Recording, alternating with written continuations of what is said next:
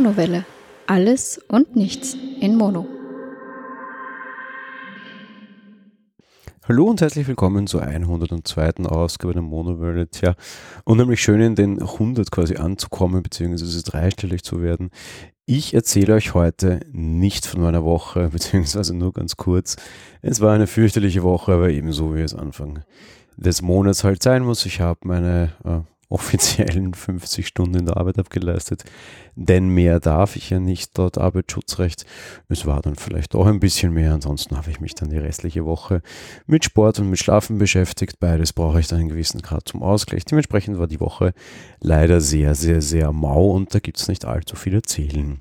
Aber ich habe mir aus der letzten Folge noch aufgehoben. Ich hatte ja vor der hundertsten quasi dazu aufgefordert, mir Fragen zu stellen, Dinge, die dich interessieren, Dinge, die äh, irgendwie hier nicht noch nicht behandelt wurden, durchaus gerne ein bisschen näher und durchaus gerne ein bisschen persönlicher.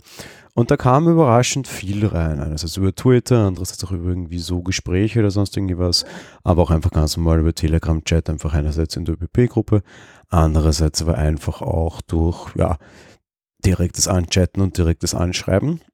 Und auf die Fragen möchte ich jetzt im weiteren Verlauf hier eingehen und das eine oder andere erklären. Manche Sachen wisst ihr vielleicht schon, manche Sachen habt ihr vielleicht gehört, manche Sachen sind vielleicht Wiederholungen, aber ich glaube, wie das so oft ist, es hat eben nicht jeder alles gehört und auf der anderen Seite vielleicht, ja, sind manche Dinge auch irgendwie in anderen Podcasts mal rausgefallen oder so.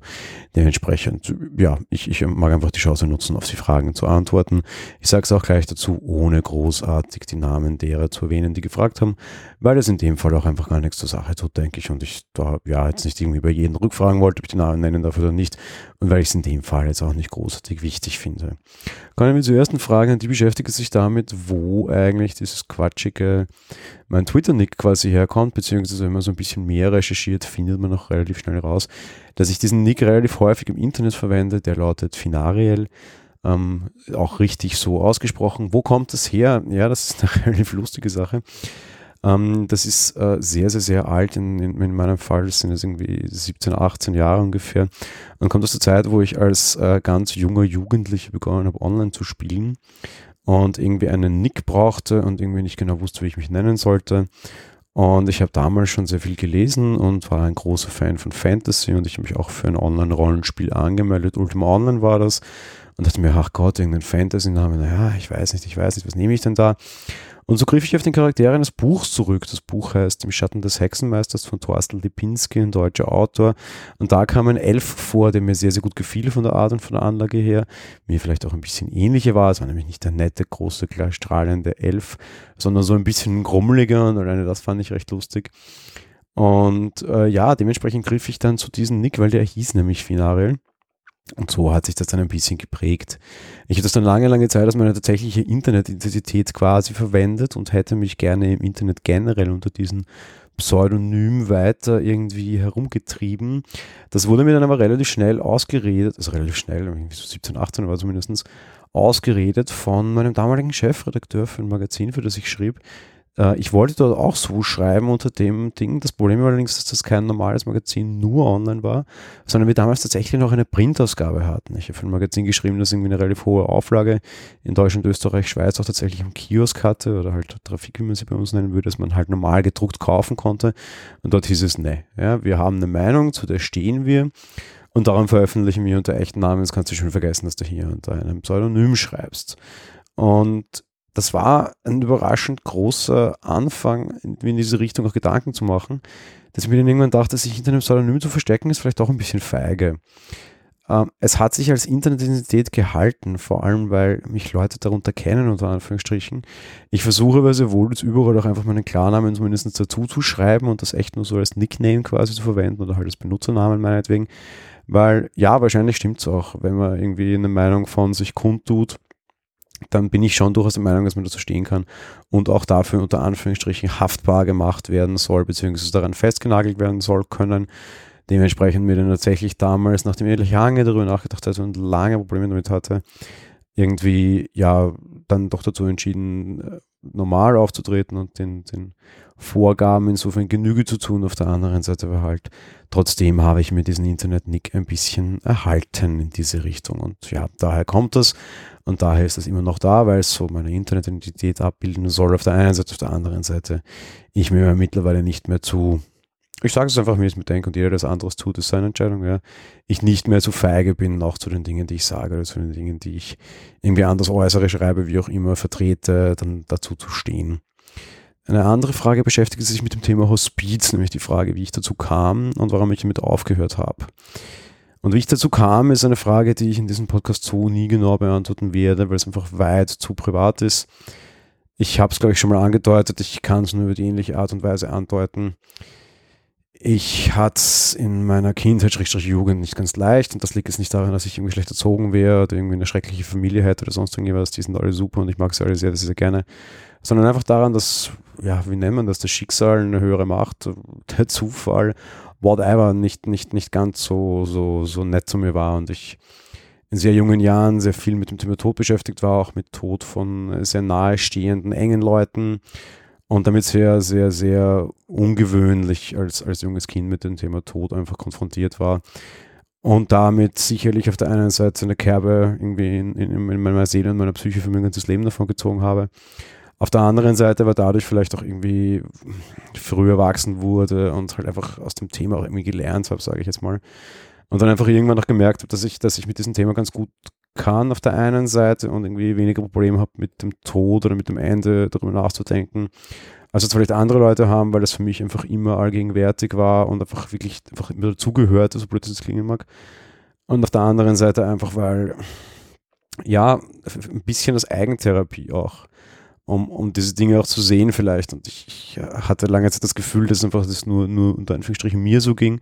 Und zu einem gewissen Grad war es auch, weil kein Mensch, den ich äh, so normal kennenlernte im Laufe meines Lebens, hatte mit dem Thema so viel zu tun gehabt, gerade zu einem Alter, ja, wie ich. Äh, da war so dieser Ausflug in diese Richtung so ein bisschen naheliegend. Und ich hatte grundsätzlich immer ganz großes Interesse daran, irgendwie mit Kindern zu arbeiten. Und ich generell so, hätte ich meinem normalen Berufswunsch nachgegeben, wäre ich wahrscheinlich irgendwie in irgendeiner Form irgendwas Pädagogisches gemacht, irgendwie, weiß ich was, Lehrer, wobei irgendwie so Streetwork oder sowas oder irgendwie Jugendbetreuer von irgendwelchen schwer beziehbaren Jugendlichen oder von mir meinetwegen auch von Behinderten oder so, wäre wahrscheinlich so mein Hauptinteresse tatsächlich gewesen. Fakt war nur immer und ich bin halt auch irgendwie auch in diese Richtung so veranlagt. Mir war klar, dass mir das einfach zu wenig Geld geben wird. Ich finde, das sind fürchterlich schwierige und fürchterlich schlecht bezahlte Jobs. Und für die gibt es de facto halt einfach überhaupt keine Kohle da draußen. Und ich mag halt auch gerne schöne Dinge. Und ich mag halt auch gerne Kohle, so blöd es klingt. Und ich bin, glaube ich, ein relativ intelligenter Mensch, der mit Logik ganz gut klarkommt. Und ich dachte mir so gut, so eine meiner Veranlagungen ist Logik. Dementsprechend mit Logik lässt sich ganz gut Kohle machen, werde ich Programmierer. Ich mag ja auch Computer ganz gerne. Tja, zack, eine Sache erledigt. Andere Sache war erledigt, ich habe ein Interesse in Richtung dieses ganzen, ja, pädagogischen Zeugs ja, wie machst du das? Und halt generell immer so ein bisschen in meinem Leben versucht, Dinge mit Spaß machen zueinander kombinieren. Da dachte ich mir, okay, machst du halt ein Hobby draus und kannst auch noch was Gutes tun und das ist überhaupt gut. Ja, dann startest du eben in diese Hospizrichtung. Warum dann aufgehört? Ja, das habe ich mehr oder minder schon mal erzählt. Es war dann auch einfach irgendwann genug und ich glaube, du kannst es halt auch nicht ewig machen. Und es hat sich dann einfach ganz schön ergeben in diese Richtung und es war jetzt kein, es, es ist keine offene Wunde oder so. Ja. Ich habe, das erste Kind, das ich angenommen habe, war angeblich sehr stark angezählt, hat es dann aber sehr viele Jahre noch gemacht und ich habe das über all diese Jahre begleitet und hat dann noch sehr, sehr, sehr lange gelebt, obwohl es eigentlich schon in der, in der absoluten letalen Phase war. Man dachte, das dauert jetzt noch Wochen. In Realität waren es dann sechs Jahre. Diese sechs Jahre hat das Kind noch weiter überlebt. In diesen sechs Jahren hatte ich viele, viele andere Kinder. Und als dann das Kind nach äh, sechs Jahren weiteren Lebens doch starb und dass es sterben wird, war aber klar, ähm, habe ich mit dem Thema einfach für mich abgeschlossen. Das ist es nicht so und anscheinend kam das so mal rüber ich wurde auf das auch ganz explizit angesprochen, dass ich so ein ganz großes, schwieriges Problem damit hatte und irgendwie so besonders traurig war. Das war ich nicht, ganz im Gegenteil. Ich war eigentlich relativ glücklich. Das klingt jetzt vielleicht total paradox, aber das Kind hatte irgendwie sechs Jahre mehr Leben, als man ihm gegeben hatte und dass es sterben wird, war eben von Hause sowieso klar. Das Kind hat sich auch sehr, sehr, sehr in Ruhe von allen und Anführungsstrichen verabschiedet. Ich habe sehr extrem viel Weisheit von einem sehr, sehr jungen Menschen mitgenommen und es war im Endeffekt für alle dann okay, dass es so kam, wie es kam. Und äh, ja, alle sahen das irgendwie positiv, dass dann nach, nach sechs Jahren irgendwie dann noch so viel Leben unter Anführungsstrichen war, anstatt dass so viel früher der Tod eingetreten war.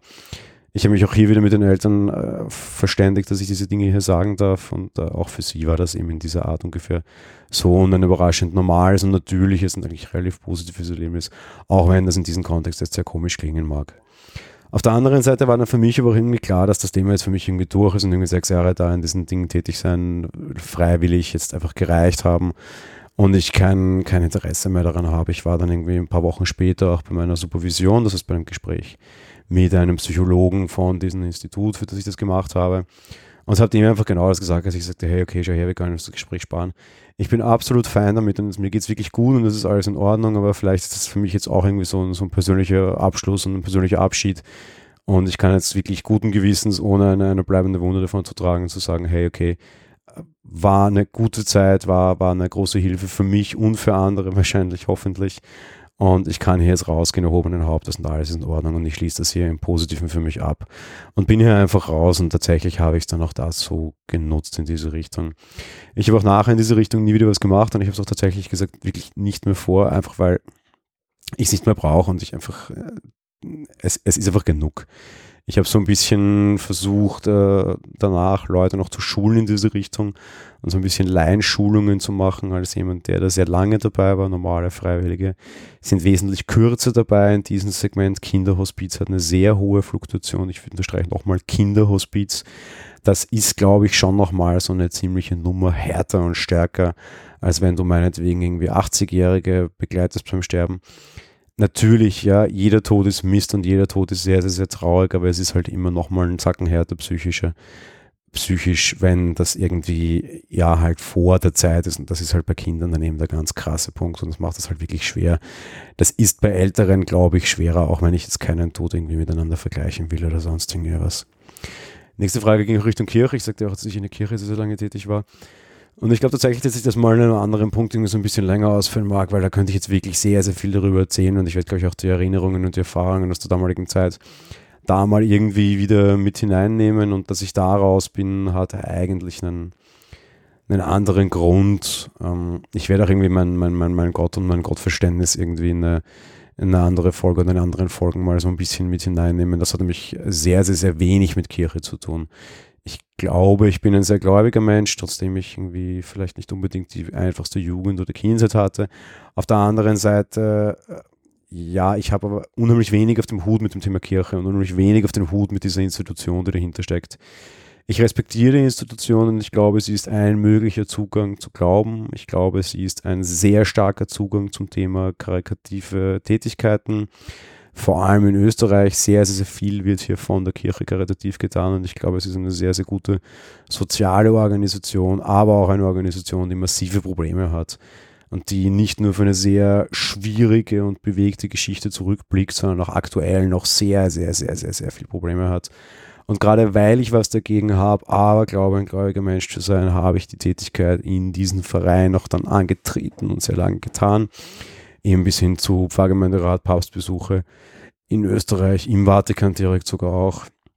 Und ja, aber dann, um, um so ein bisschen gegen diese ganzen, gegen diesen ganzen äh, Schimmel anzugehen und ein bisschen was dagegen zu tun. Eben weil ich per se nichts gegen die Idee der Kirche habe, aber, aber extrem viel dagegen, wie sie ist und wie sie auftritt. Und äh, ja, wenn du, wenn du von der Grundidee überzeugt bist, aber von dem, wie es gelebt wird, nicht. Was würde es denn da Besseres geben, anstatt einfach nur zu motzen, auch dagegen tatsächlich vorzugehen und zu versuchen, Dinge zu verändern? Habe ich was verändern können? Ganz klar nein. Das war vielleicht auch einer der Gründe, warum ich irgendwann aufgehört habe. Der andere Hauptgrund war aber einfach, dass das dann auch irgendwie zehn Jahre der Jungsche gemacht hat und im Jungsche-Leiter war und eine, eine große Jungsche mit 60 Kindern unter mir komplett verantwortet hat und fünf Gruppen und 20 Betreuern in Summe und einfach auch sehr, sehr viele Lager und da ist einfach sehr viel Zeit drauf gegangen und das war dann einfach auch irgendwann mal genug. Ich bin generell ein Mensch, der so ein bisschen glaubt, dass es für alles im Leben eine Zeit gibt und wenn ich etwas tue, dann tue ich das sehr intensiv. Und irgendwann ist diese Zeit dann aber für mich auch abgelaufen, dieses Ding irgendwie debuggt und gelöst. Und dann bin ich aus dem Thema halt einfach raus. Das habe ich im Zusammenhang mit dem Thema Podcast eh auch schon mal gesagt und quasi vorangekündigt. Und ich denke, auch hier wird es irgendwann eines Tages so sein, wenn man eben so guckt, ich betreibe die Monowelle, glaube ich, jetzt auch sehr aufwendig. Äh, ich, es gibt viele Podcasts, die gibt es jetzt ein paar Jahre und die feiern gerade die hundertste Folge. Mich gibt es noch kein Jahr und ich feiere die hundertste Folge. So viel zum Thema intensiv und aufwendig Dinge betreiben. Irgendwann sind die Dinge für mich auch gelöst, spielen sich tot, werden langweilig und dann lasse ich sie auch bleiben. Und so ähnlich war das in der Kirche auch. Hatte dann noch persönliche Gründe, hatte dann noch irgendwie Gründe von wegen Ex-Freundin und Streit und hier und da und hier und dort und eine extrem ekelhafte Trennung davon, aber vielleicht auch irgendwann mal an einer anderen Stelle mehr. Ja, kam einfach viel zusammen und auch irgendwie war dann die meine Amtsperiode als Pfarrgemeinderat vorbei und es stand eine Wiederwahl an. Die hätte ich hundertprozentig auch gewonnen. Das, das war mir schon verbrieft quasi, ja. Aber ich einfach klipp klar gesagt, okay, ich verpflichte mich damit quasi wieder auf weitere fünf Jahre und ich weiß einfach überhaupt nicht, wo ich in fünf Jahren bin und was ich in fünf Jahren tun will. Eben weil sich doch privat sehr viel verändert hatte und irgendwie gerade das Studium auch Richtung Ende ging und alles. Und ich sage, okay, ich möchte mich jetzt nicht verpflichten hieß es, ja, ja, du kannst das aber auch lassen und musst dich nicht dazu verpflichten. Du kannst es auch einfach so machen und äh, trittst halt dann ab, wenn du nicht mehr möchtest. Das entspricht aber nicht meinem, meinem Verständnis von Wahlen, generell egal was. Ich finde das immer sehr scheppig, wenn sich irgendwie Leute für was wählen lassen und für eine Amtszeit wählen lassen und schon wissen, dass die Chance sehr, sehr, sehr hoch ist, dass sie das Ende der Amtszeit nicht erleben in dieser Funktion. Das wäre bei mir genauso gewesen oder wäre vor allem halt sehr stark möglich gewesen und darum habe ich das dann auch gelassen. Und damit war dann für mich aber eigentlich gleichzeitig die, die Entscheidung gefallen, das generell zu lassen, weil irgendwie das nur geduldet zu machen und nicht gewählt zu machen, wäre mir zu blöd gewesen. Auf der anderen Seite, ja, kompliziert, schwierig, äh, nervig. Anderen Dingen widmen war vielleicht auch ganz gut. Unter anderem habe ich mich dann eben auch äh, diesem Thema hier zum Beispiel gewidmet. Aber auch einem anderen Thema, und auch das war eine andere Frage, nämlich wie es denn mit mir und mit dem Thema Schreiben aussieht, beziehungsweise generell mit dem Thema Journalismus aussieht. Das wurde ich dann auch schon relativ häufig gefragt und das kann ich relativ schnell beantworten, glaube ich, hoffe ich. ähm, ich schreibe mein ganzes Leben lang schon sehr, sehr, sehr gerne und Schreiben ist so eines meiner größeren Hobbys gewesen. Und das begann eigentlich so, als ich 13, 14 war, dass ich, sicher sehr unüblich für dieses Alter, generell sehr unüblich, begonnen habe, Gedichte zu schreiben und damit relativ schnell unter Anführungsstrichen, wie man das da in so einer, so einer Bubble auch nehmen kann, relativ erfolgreich wurde, sage ich jetzt mal. Was vor allem an meiner guten Deutschlehrerin damals lag. Die bekam Gedichte von mir und hat die dann eingereicht für diverseste Aktionen, derer ich, dessen ich mir nicht bewusst war. Und ich habe den einen oder anderen Preis, dann ein sehr, sehr junger Mensch in dieser Richtung tatsächlich überraschenderweise gewonnen einerseits auch äh, durchaus wichtige Preise, so was den Namen betrifft, die ich jetzt alle nicht erwähnen möchte. Warum sage ich dann auch noch? Auf der anderen Seite aber auch die Möglichkeit, tatsächlich irgendwie Gedichte zu schreiben und in irgendwelche Aktionen hineinzukommen. Es gibt zum Beispiel ein so von der Stadt Wien mehr oder minder gefördertes Projekt, wo so Weihnachtsgedichte in einem eigenen Weihnachtsband verkauft werden. Die Dichter steuern das automatisch bei, also kostenlos bei die Stadt druckt ein paar Bücher, die verkauft werden und der Erlös, der irgendwie reinkommt, wird für wohltätige Zwecke gesponsert. Und für wohltätige Zwecke lasse ich mich ja generell immer gerne einspannen. Wenn das eins geht, was ich da tun muss, irgendwie jedes Jahr ein Weihnachtsgedicht rausdrücken, dann ist das auch ganz okay und dementsprechend mache ich das zum Beispiel auch immer nach wie vor, jedes Jahr noch. Und als Jugendlicher habe ich eigentlich nur Gedichte geschrieben und mich damit auch ähm, recht zufrieden gegeben und äh, fand das auch ganz toll und irgendwie prämiert werden und immer wieder Preis hier, Preis da ist ja ganz nett, aber irgendwann wurde ich dann halt auch so ein bisschen älter und äh, Musik äh, auch ein ganz, ganz großes Thema in meinem Leben. Also, dass ich dann auch begonnen habe, quasi äh, Liedtexte zu schreiben für die ein oder andere auch nicht ganz unbekannte Band in diesem Land.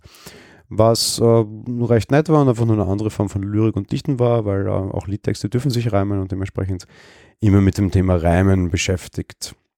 Und irgendwie ging es dann von dort aus ein bisschen weiter. Ich habe dann begonnen, Kürzestgeschichten zu schreiben, also halt so ein paar Sätze, nur Absätze. So ein bisschen diese Sinngeschichten. Ich mag generell so, so, so sinnschwere Dinge, sind ja generell so ein bisschen was. Sieht man vielleicht auch aus anderen Themen heraus, dass ich mich jetzt nicht immer unbedingt mit Trivialitäten beschäftige, sondern durchaus mit den großen Fragen des Lebens. Stichwort Glauben, Stichwort Tod, Stichwort Hospiz, das sind ja alles ein bisschen schwerere Themen und das stört mich auch nicht und das kann man halt auch irgendwie vielleicht auch in meinem oder anderen Liedtext, gerade im Metal-Bereich und ich bin Metal-Hörer und Rock- und Hardrock-Hörer äh, ganz gut verarbeiten und äh, ja, Liedtext, Kurzgeschichten, Kurzgeschichten. Und so ging das weiter, bis eine meiner Kurzgeschichten wo verlegt wurde, nämlich in einem Magazin und dieses Magazin war dafür verantwortlich, damals eigentlich nicht Kurzgeschichten zu verlegen und war nicht aus der Schreiberecke, sondern für Videospieltests, beziehungsweise generell für die ganze Welt der Spiele, nämlich Spielexpress heißt das Magazin, das gibt es bis heute noch. Ich habe dort angefangen vor mittlerweile 13 Jahren als Autor für Testberichte. Ich dachte mir, ach Gott, spielen tue ich ganz gerne und kann auch mal das eine oder andere Technik-Ding testen. Man kann auch Filme testen, ach, ist doch praktisch. Und habe dort geschrieben. Damals in meinem Printmagazin noch, ähm, heutzutage noch ein Online-Ding. Die Online-Seite ist auch tatsächlich gelinkt. Dort findet ihr auch ur, ur, uralte Testberichte von mir zu Videospielen, aber auch immer noch zu neuen Videospielen. Und ich war dann einfach jahrelang tätig und bin es auch einfach immer noch, einfach weil ich das sehr, sehr, sehr gerne mag. Äh, ich kriege dafür keine Kohle, das ist einfach ein ganz einfacher Deal, der für mich als Student aber auch sehr, sehr, sehr angenehm und sehr, sehr praktisch war. Du bekommst das Spielesample, schreibst einen Test dazu, der Test ist völlig unabhängig. Ich habe auch Spiele schon irre zerrissen, obwohl es mir geschenkt wurden. Aber wir sind einfach groß genug, dass wir die Testmuster trotzdem kriegen und egal, was wir schreiben, weiter bemustert werden. Einfach weil sich äh, Firmen nicht leisten können, ein, ein Magazin, das so, so lange auf dem Markt war, uns es auch schon als Printmagazin gab, äh, nicht mustern, darum super cool, unabhängig, Bezahlung, einfach Spiele, hey, ist doch eine coole Sache, so ein Videospiel kostet ja auch schon mal gerne 50, 60, 70 Euro, passt doch, super Ding, alles leibend, alles cool, leibend, lustig, dass ich sage, ganz typischer österreichischer oder Wiener Ausdruck.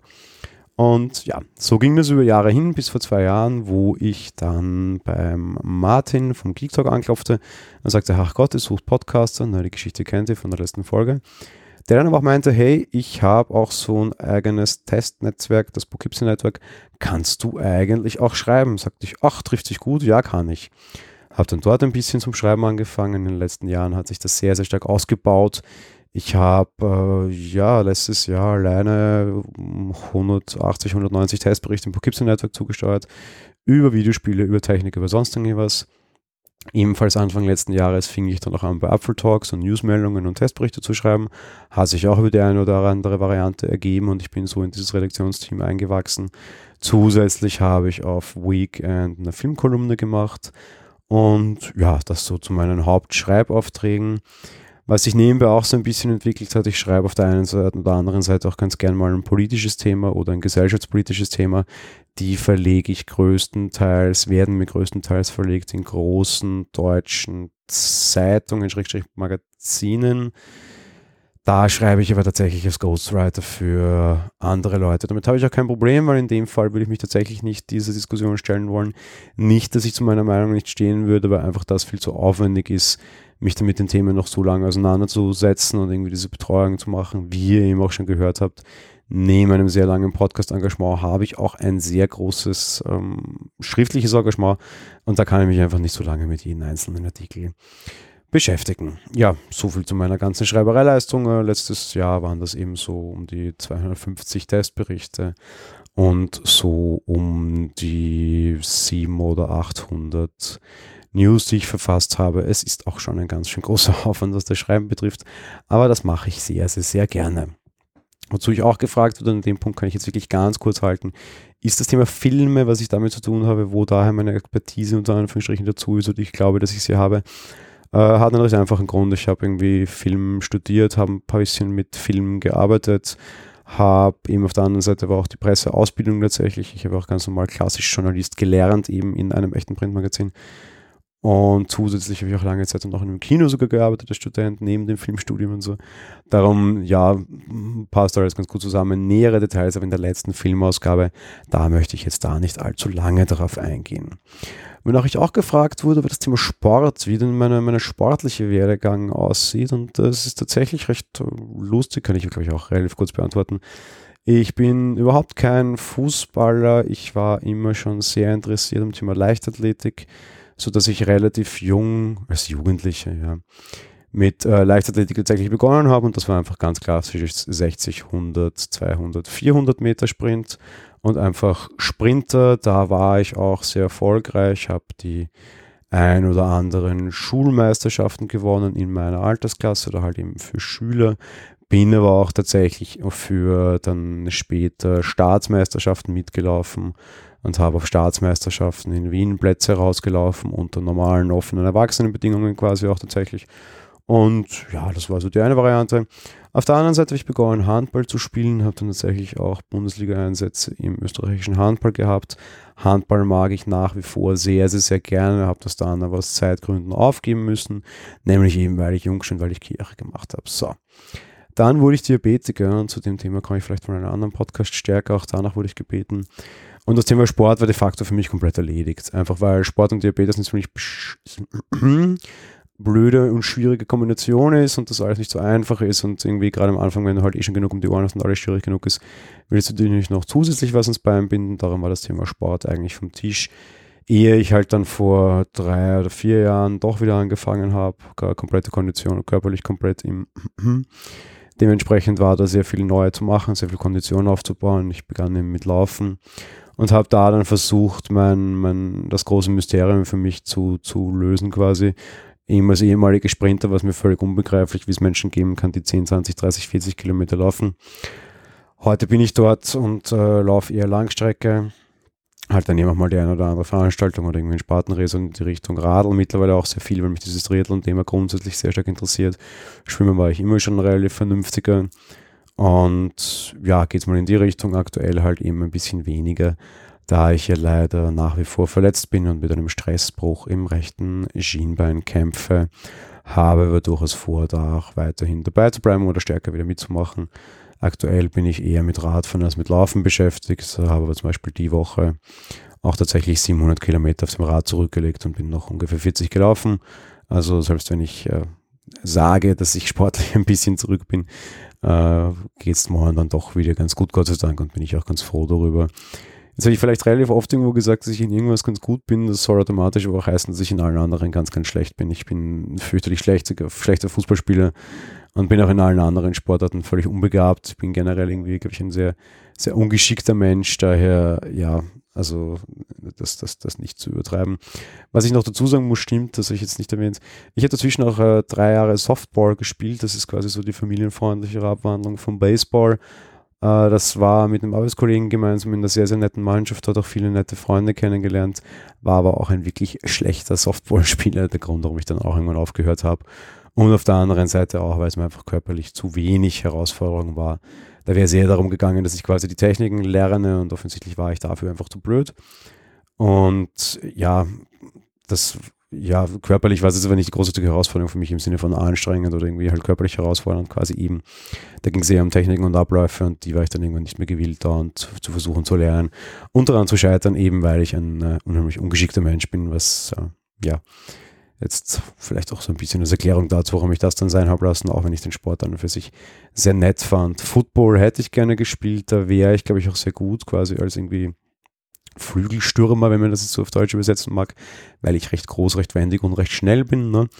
Das wiederum geht aber mit Zucker überhaupt nicht. Da spielt einfach Adrenalin viel zu stark mit. Wenn jemand auf mich zurennt, quasi mich umrahmen will, geht natürlich das Adrenalin nämlich in die Höhe und ich unter Zucker einfach schon komplett automatisch, weil diese Situation psychisch anstrengend ist und ja, ich habe es probiert, war bei Tryouts. In der Nähe gibt es auch eine relativ erfolgreiche Footballmannschaft, die Vienna Danube Dragons. Äh, die hätten mich tatsächlich sogar genommen, war aber einfach aus Zuckersicht heraus einfach äh, unmachbar. Darum, ja, leider schade. Ist nicht die einzige Sache, die mir Zucker in meinem Leben verbaut hat. So, so, so ehrlich muss man das sein. Diabetes, auch wenn ich es gut im Griff habe. Manche Dinge machst du halt einfach doch unmöglich und manche Dinge sind Grenzen halt an Naturgesetze, die kann ich leider nicht ändern. Insofern darum ja, kann man nichts machen.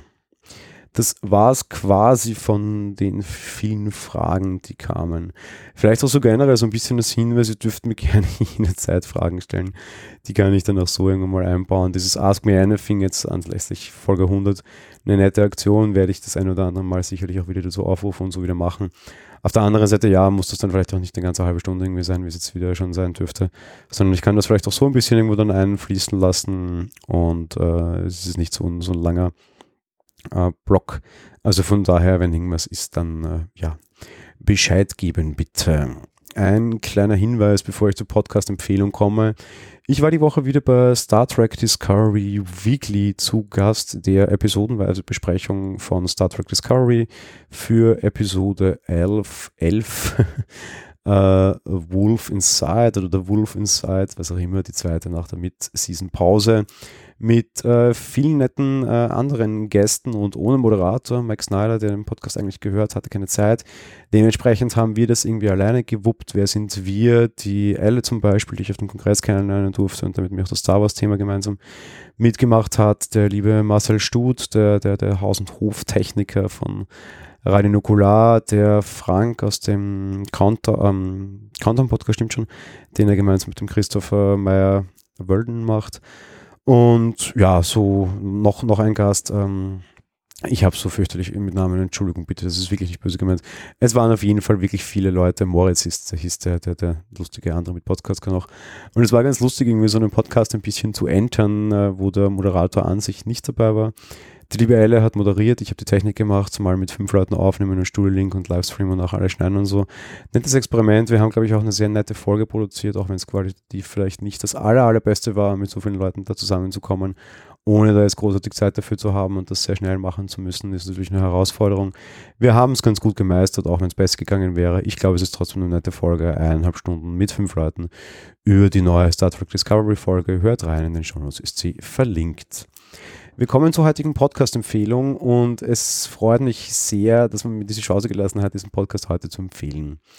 Ich wollte so rund um Folge 100 Dinge empfehlen, die mir persönlich sehr, sehr wichtig sind, weil sie zu meiner persönlichen Entwicklung sehr, sehr viel beigetragen haben.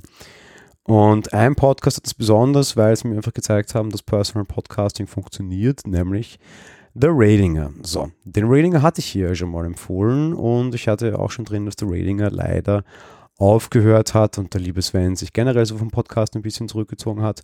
Auf der anderen Seite kann ich aber, und das freut mich unheimlich, ein neues Projekt empfehlen, nämlich den Bla Bla Bla Podcast. Im Bla Bla Bla Podcast haben sich die alten Leute des Raidingers, abgesehen von Raiden, wieder gefunden, machen so ziemlich das gleiche wie vorher, plus zusätzlich der netten Idee, jede Woche ein Thema der Woche zu haben. Das kann von ist Magie tatsächlich wichtig bis hin zu was für ein Podcasting-Equipment habt ihr sein. Und ja, äh, sehr nettes Konzept, äh, sehr viel Bekanntes dabei, auch ein bisschen was Neues. Freut mich sehr, euch wieder zu haben, Jungs und Mädels. Hierfür die Empfehlung für den Bla Bla Bla Podcast.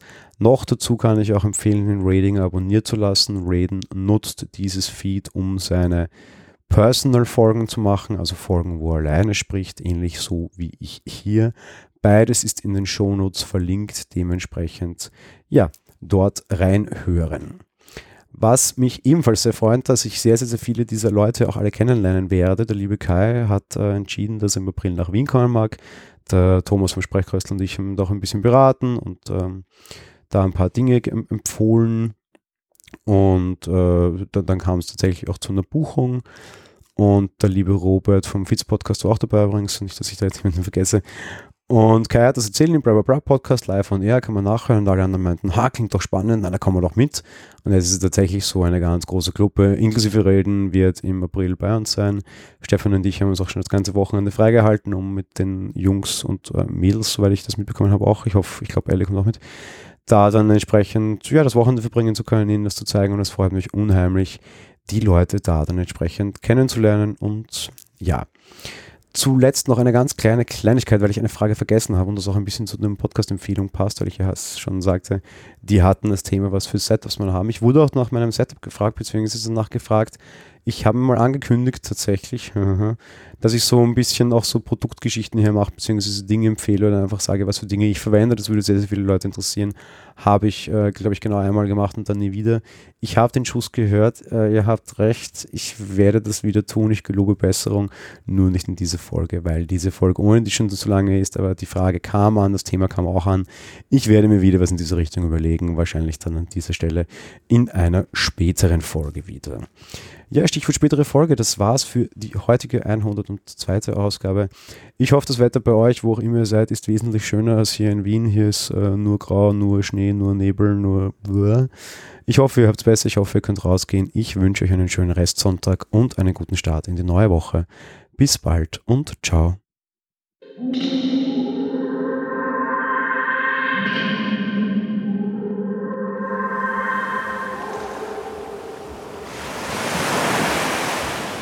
Monowelle ist ein kostenloser und privater Podcast von Jan Gruber. Mehr Informationen dazu findet ihr unter www.monowelle.at. Abonniert den Podcast mit iTunes oder dem Podcatcher eurer Wahl.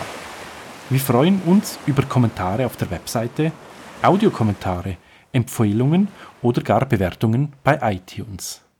Hallo und herzlich willkommen zu einer weiteren Ausgabe der Monowelle. Jan aus Wien wieder hier. Wir sind mittlerweile bei der 101. Ausgabe. Schön quasi in den dreistelligen Bereich anzukommen. Letzte Woche war ja quasi die große 100, wobei ich rede vollkommenen Quatsch und beginne jetzt einfach wieder neu. Hurra!